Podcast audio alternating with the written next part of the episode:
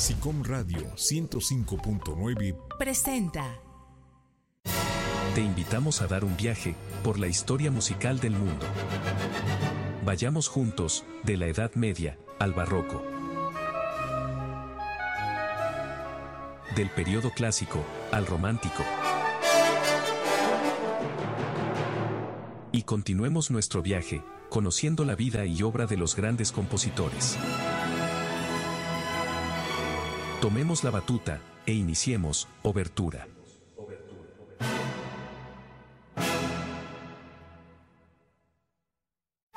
El Conservatorio en Obertura.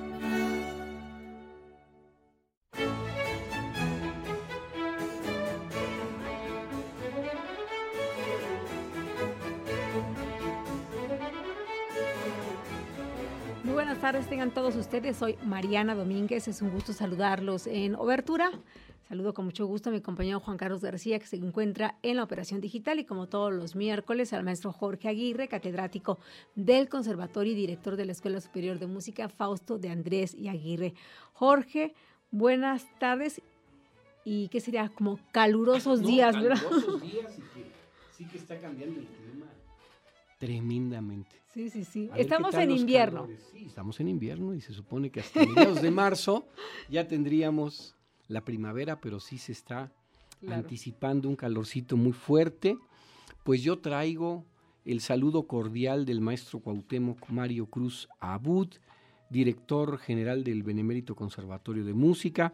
De la misma manera, de la maestra Marta Aguirre, directora académica, y del maestro Ignacio Camargo Rojas, director administrativo, quienes te envían un gran saludo. Gracias. Y al mismo tiempo, pues mira, se nos está acabando el mes, pero se nos está acabando con muy buenas actividades y con una música extraordinaria de un compositor austriaco, eh, quizás no tan conocido como, como otros grandes románticos, eh, pero que sí su música fue música muy influyente en su época y que pues ya a lo largo del programa estaremos comentando algunas de sus, de sus informaciones biográficas y artísticas eh, para que pues las personas que nos escuchan, que por cierto ahora se suman más grupos de historia de la música a escuchar el programa Obertura y también a seguir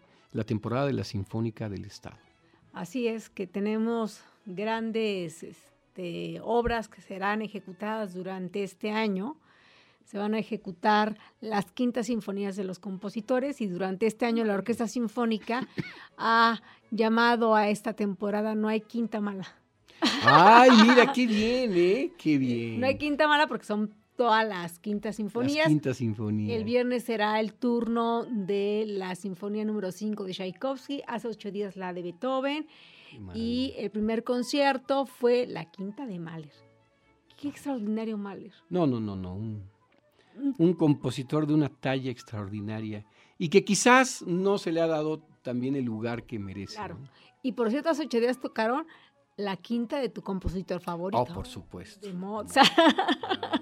Pues no debe faltar, ¿eh? Jamás en la vida va a faltar Mozart. No, claro que no. Como este compositor que vamos a abordar el día de hoy, que es un compositor, como bien apuntaba el maestro Jorge, pues del periodo romántico, y a lo mejor sus eh, partituras nunca fueron tan ejecutadas o no tuvo el éxito de otros compositores por esta gran capacidad de ideas que parecen inagotables y también por componer y escribir obras como lo hizo Mahler en su momento. Así es. Mm, Wagner también podría ser, como estas obras monumentales, sinfonías larguísimas. Largas, muy elaboradas. Eh, nuestro compositor de esta tarde, Joseph Anton Bruckner, se autonombró alumno de Wagner. Y Wagner sí que le echaba muchas flores, porque decía, después de Beethoven, Bruckner, para la orquestación, ah, para la composición de sinfonías. Y bueno, pues recordando que fue un compositor, profesor, organista, este, que fue generoso, o sea, es decir, tiene un catálogo bastante interesante de obras orquestales y también de obras corales y música para órgano. Él fue organista. Y además, pues fue un católico muy, muy este, eh, importante. Eh, como, como decían, eh, cuando eres muy tenaz, muy este, con, tu, con tu fe, con tu... Ah, muy devoto. Muy devoto, exactamente.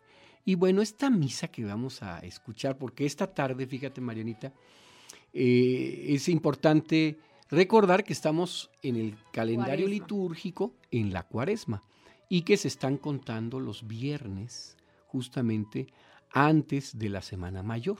Claro. Por eso son 40 días desde el miércoles de ceniza hasta la Semana Mayor. De manera que eh, recordar que muchos compositores a lo largo de la historia abordaron la misa romana como una forma musical de concierto. Es decir, la música que vamos a escuchar esta tarde, junto con la misa de coronación de Mozart y la misa en sí menor de Bach y muchas misas eh, romanas que se escribieron, eh, se pueden interpretar en una celebración eucarística. Solamente que sería una celebración eucarística muy larga. Bueno, Pero este formato, que claro, pues si es una gran fiesta, pues claro que sí. Pero también el formato se utilizaba como forma musical. Es decir, el Kyrie eleison, el Gloria, el Credo, el Sanctus, el Benedictus y el Agnus Dei son en la estructura, digamos, de una misa romana este, ordinaria y de domingo, por el asunto del Gloria y del Credo, o del sábado después de las 7 de la noche. Pero los compositores también utilizaron este formato para una forma musical llamada misa que se podría presentar en un concierto, ¿verdad? Con grandes coros, con todo. Pondremos el ejemplo del Requiem de Verdi. Pues claro. que el Requiem de Verdi se presentaba mucho más en, iglesias, en salas de concierto, que en una misa de difuntos. Claro. ¿verdad? ¿Quién sería? Exactamente, ¿no? ¿A quién se la dedicamos? El Requiem de Mozart, por ejemplo, sí, sí que es más adecuado para una misa de difuntos. A lo mejor no todo el, todo el Requiem, pero por ejemplo el Kyrie si se puede, el Sanctus lo hemos cantado muchas veces, del Requiem que es muy bonito este, lacrimosa, que es, muy propio para, para difuntos y se puede hacer. Entonces, vamos a ver en, en Bruckner, de pronto, pues la, quizás la expresión del romanticismo austríaco-alemán más importante desde finales del siglo XIX, que ya empezaban a anticiparse otro tipo de herramientas expresivas en la composición. Este Bruckner, bueno, pues es un compositor, él nació en 1824 y murió en 1896. Es decir, a él le tocó a final de su vida, pues ya las grandes este, corrientes del impresionismo francés y de otro tipo de expresiones que utilizaban otras herramientas. Por eso le dicen el último gran romántico austriaco-alemán, del romanticismo austriaco-alemán. Y bueno, él dedica dos misas, dos misas dentro de su obra creativa. La primera, pues, es la misa justamente en mi menor, que vamos a, poder escuchar. Y hay otra misa en fa menor, que esa en otra ocasión la escucharemos, pero que tiene el mismo formato. Este, es impactante en algunos, en algunos momentos. Y este, pero lo más interesante aquí es que se pueden asomar otro tipo de, efectos expresivos en la composición de Bruckner de una misa latina. Ah, ok. Pues, ¿te parece, Jorge, si escuchamos el, primero? Claro que sí, vamos a escuchar el, parte, el Kyrie eleison. Que en, español, que en español es Señor, ten piedad. Digamos que con eso empieza la misa, el término Kyrie eleison es, griego, es griego y significa Señor, ten piedad.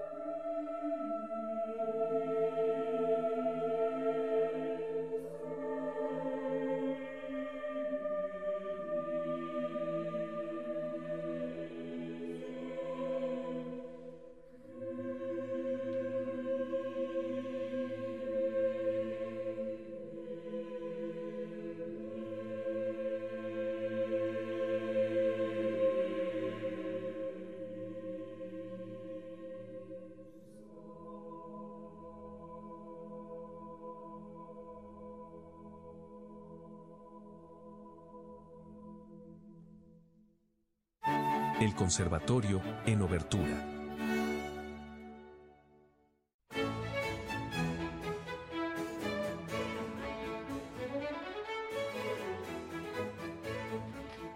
Continuamos en Obertura, estamos escuchando la música de Anton Bruckner.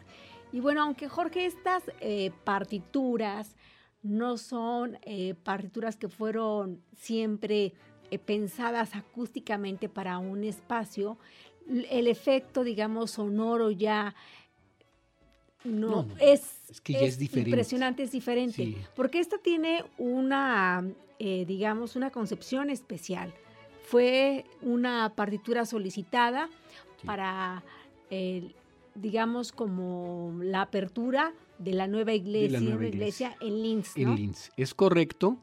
Y bueno, como muchas obras de, encargo que tenían, recordemos los maestros de capilla, en, el, Renacimiento y todavía en el Barroco, pues tenían ese encargo.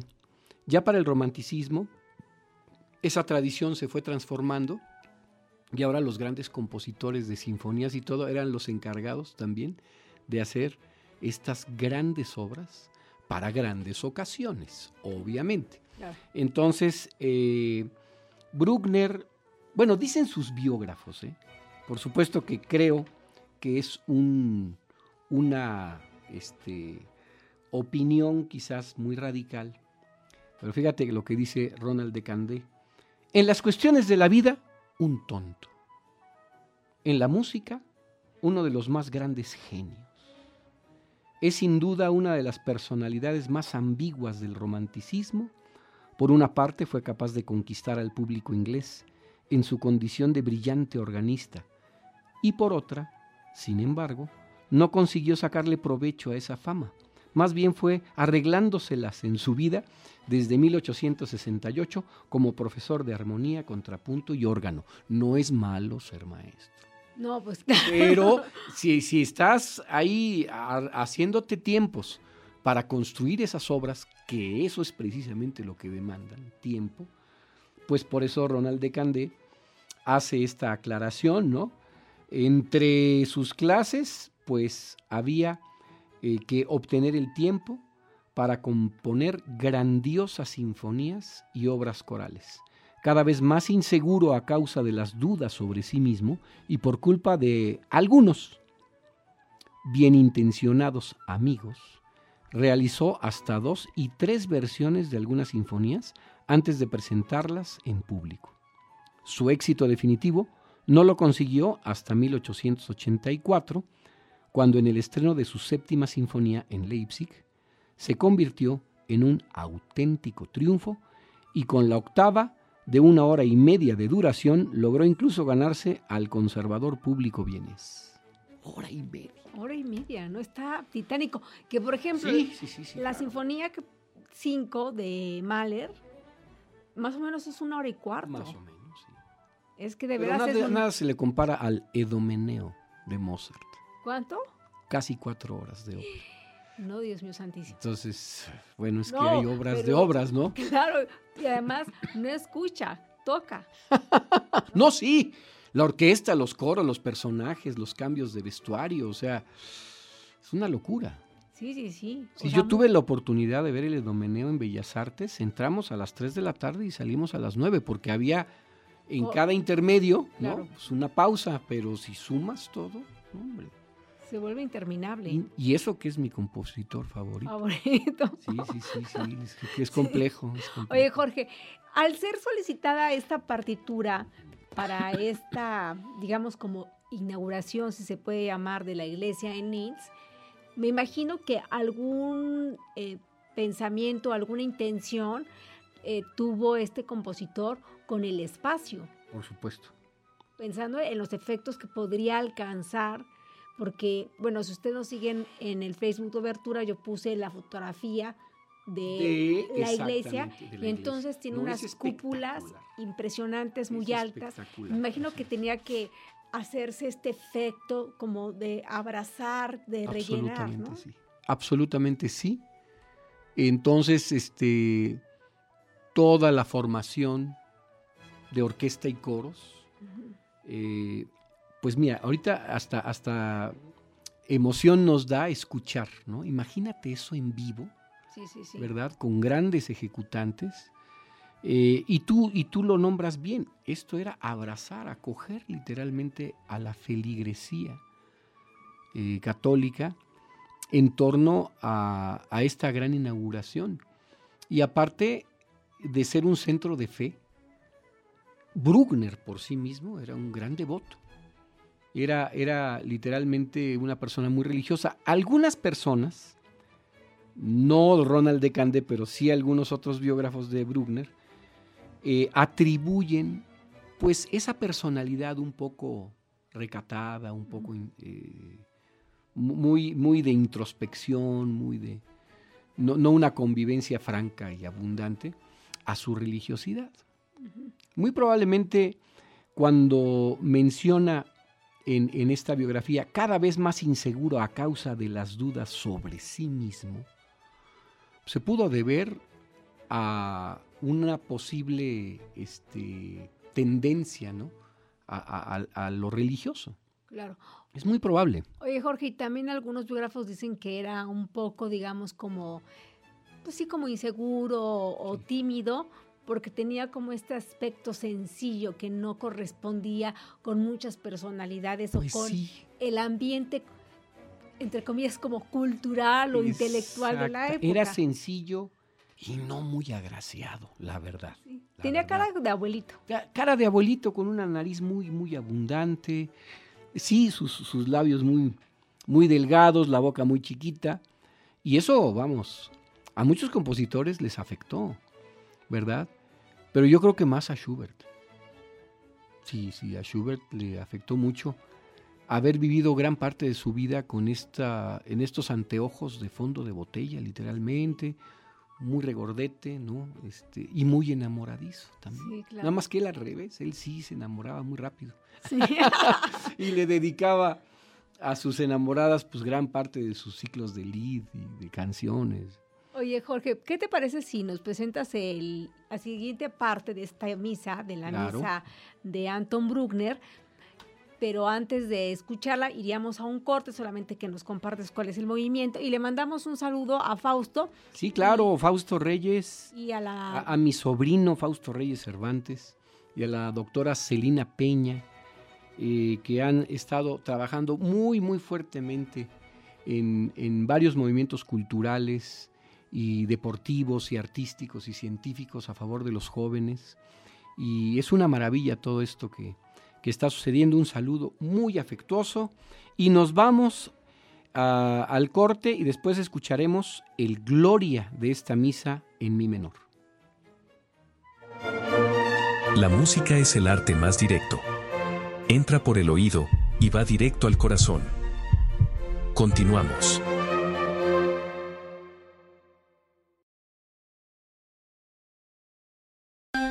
Cuando no me ve nadie, como ahora, gusto de imaginar a veces, si no será la música, la única respuesta posible para algunas preguntas.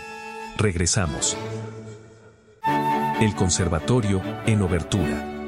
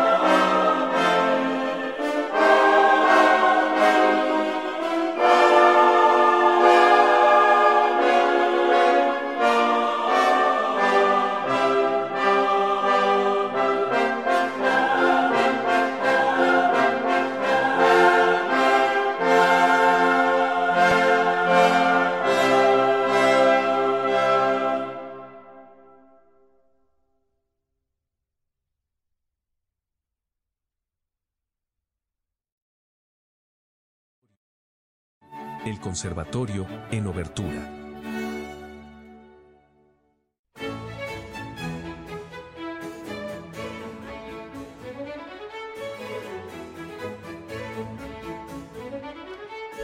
Continuamos en Obertura, estamos escuchando la música de Anton Bruckner, este gran compositor austriaco, este compositor que escribió siempre de forma, de forma monumental en todos los sentidos, en las estructuras, en la forma de realizar y organizar las ideas y también en la duración de las partituras. Y a diferencia de otros compositores, eh, Jorge, Bruckner es un compositor que en sus sinfonías, por ejemplo, da un tema y ese desarrollo tiene otro desarrollo y parece como de ideas interminables. Entonces, eso es algo que la gente como que a veces no entendió de, de Bruckner, ¿no? Y este hombre cuando se le va a acabar... A, acabar esa inventiva, ¿no? Cíclica, porque no es que tenga un tema y luego lo desarrolle, parece que tiene varios, varios temas y, y los desarrolla en una sola obra. Además que la orquestación, es decir, la manera de tratar los instrumentos, era una manera muy peculiar y muy elogiada por Wagner. Por ejemplo, Bruckner compuso un total de 11 sinfonías. La primera en fa menor es un estudio que todavía está muy por debajo de la grandeza musical conseguida posteriormente. Más característica resulta la sinfonía en re menor, que el compositor calificó como su sinfonía cero. Entre las obras oficialmente numeradas destaca naturalmente la séptima, que gozó de un espontáneo éxito del público, pero sería injusto pretender destacar alguna de esas obras. El hecho de que la cuarta sinfonía, es decir, la romántica, alcanzara gran popularidad se debe ciertamente a la claridad formal y a su temática fácilmente comprensible. El tercer movimiento, un estremecedor scherzo de casa, se encuentra entre las más importantes piezas para orquesta que hizo Bruckner. 11 sinfonías. Es decir, es, algo bastante generoso, eh, tomando en cuenta que es una forma compleja. Claro, y además que no era su única actividad, porque a diferencia, por ejemplo, de un Beethoven, un Beethoven no daba clases. No, no, no, no, no, para nada. Este, pero un Mahler era un director de orquesta y su, su, ocupación principal es ser director de orquesta. Era ser director. Por eso componía solamente en los veranos y por eso su catálogo es pequeñito. Así es. Y hay otros compositores que van haciendo, digamos, esta suerte de maestro y de compositor, como es el caso del compositor que vamos a escuchar el viernes en, la, Sinfónica, que es César Frank. Oh, sí. Organista y maestro. En realidad no fue conocido como compositor porque eso consumía gran parte de su, de, su, tiempo. Es que lo que necesita un compositor es tiempo. Claro. Un inventor, tiempo. Un investigador. Tiempo, ¿no? Y un mecenazgo. Pero oye, sí, pero es que, pues, ¿para la papa qué? Sí, claro, el mecenazgo. O sea, si no, si no gozas de un mecenazgo, ahora podríamos pensar en una beca o algo así. Claro pues ¿dónde sacas para sobrevivir y para hacer eh, las obras, ¿no? Sobre todo obras de esta envergadura. Claro. O sea, no, no es cualquier no es cualquier cosa. Claro, solamente un Tchaikovsky que tenía su mecenas. Bueno. Oye. Bueno, a algunos sí les fue bien, ¿eh? O sea, la verdad es que sí. Y sin compromiso. Y sin compromiso. Porque no es que tuvieran un contacto, una relación, ni siquiera, algunos dicen que ni siquiera cruzaron palabra. No. Solamente le, daba su cheque y ya. Yo necesito algo así. Yo no. no pues Oye, todo el mundo, ¿no? ¿Cuál es la siguiente parte de este? Claro que sí, Marianita. Vamos a hacer, vamos a escuchar ahora el credo de esta misa en mi menor. Estamos escuchando la música de Anton Bruckner.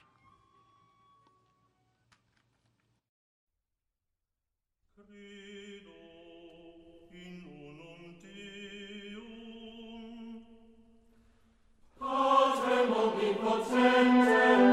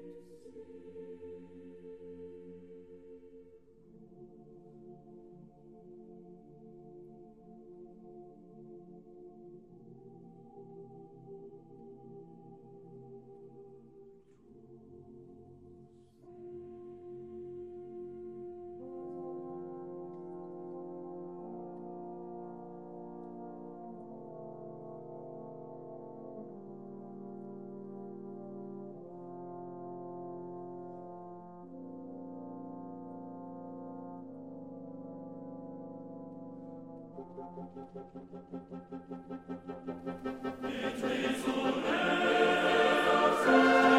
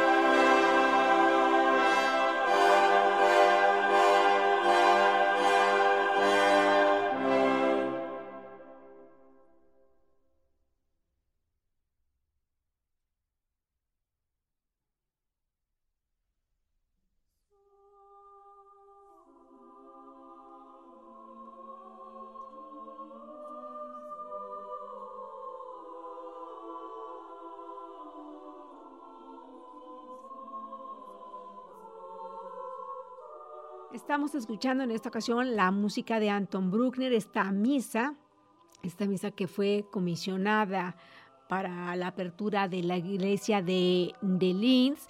Evidentemente por cuestiones de tiempo no vamos a escucharla toda. Y en un tiempo de cuaresma, como es el caso en el que estamos viviendo, también hay ciertos números, Jorge, que no se pueden, se pueden interpretar. El caso del aleluya y el gloria se omiten. En este tiempo de cuaresma y se sustituyen por el honor y gloria a ti, Señor Jesús. y se retomará el Gloria hasta El sábado el de sábado gloria. de de Gloria. gloria. Es correcto. Y es donde se canta solemnemente. Pero igual los, las obras que se interpretan en, dentro de la liturgia deben tener ese carácter de recogimiento, ¿verdad? Sí, sí, sí. De introspección. Eh, hay formas musicales muy apropiadas que aunque son específicamente para el Viernes Santo, como el Ave Verum Corpus, este, eh, se pueden interpretar en estos tiempos y son muy bien, muy bien asimiladas, ¿no? Este, y bueno, la realidad es que en muchos lugares, en México, en el mundo, todos estos días son ocasión para tener grandes conciertos. Sí, sí, sí. Imagínate tú el Via Crucis de Franz Liszt en Potsdam, que tuvimos la oportunidad de estar ahí eh, y siendo interpretado por el coro de, de, este, del Vocal Kreis y el organista. No, no, no, una maravilla. Y nosotros cantando música de Hernando Franco, también del tiempo de Cuaresma. Y la gente obviamente ahí no aplaude porque es una actividad espiritual. Claro, que es tiempo No de esta aplaude. de estas fechas. Por eso luego hay gente que entra, por ejemplo, a una iglesia y ve que las imágenes están ocultas. Es correcto. generalmente con una tela de color morado. Así y entonces estos significados y todos estos símbolos con los años se van perdiendo y no se van transmitiendo. Solamente a veces la gente, pero ¿por qué? ¿Por qué no están este, eh, descubiertas como en el tiempo ordinario? Pues porque tiempo. es na- nada nos debe perturbar y nada nos debe distraer, ¿no? O por ejemplo los Stabat Mater. Ah, sí. Eh, estaba la madre dolorosa, ¿no? El Stabat Mater de Pergolesi, hombre, pues Sí. se representa muchísimo, pero no es el único, hay varios Stabat Mater. que van a, a tocar la orquesta la sinfónica con una de tus alumnas, ¿no? Ah, sí, sí, sí, con Leti Cepeda. Leti Cepeda es una gran alumna y este muy muy responsable, es una gran artista que tiene ya muchos muchos años de pues de caminar, ¿no? en el ámbito artístico del canto y que justamente está haciendo la licenciatura en canto con la Escuela Superior de Música. Entonces, pues es un orgullo que venga y que interprete estas obras este, además muy cumplida en sus materias. No, no, no, no, no una maravilla de, de- de- de- de persona y de, alumna que es Leti.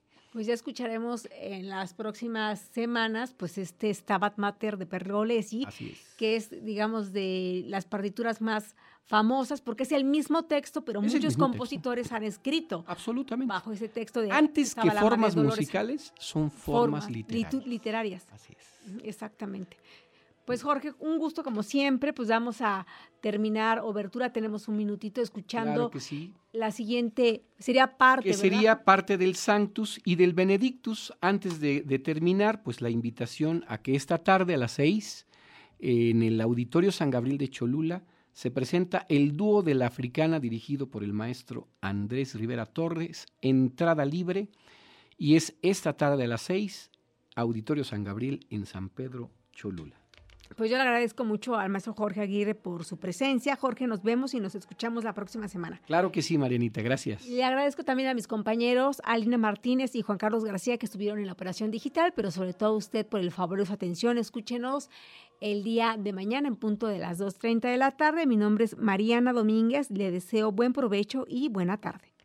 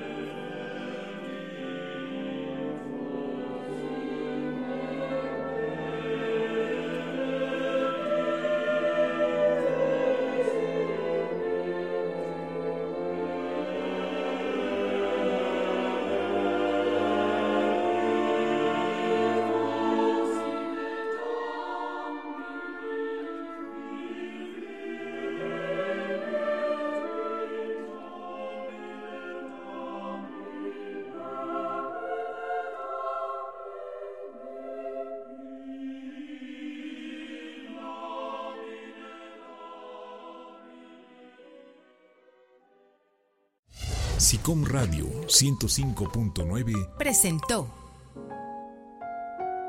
Las imágenes y las palabras engañan. La música, no.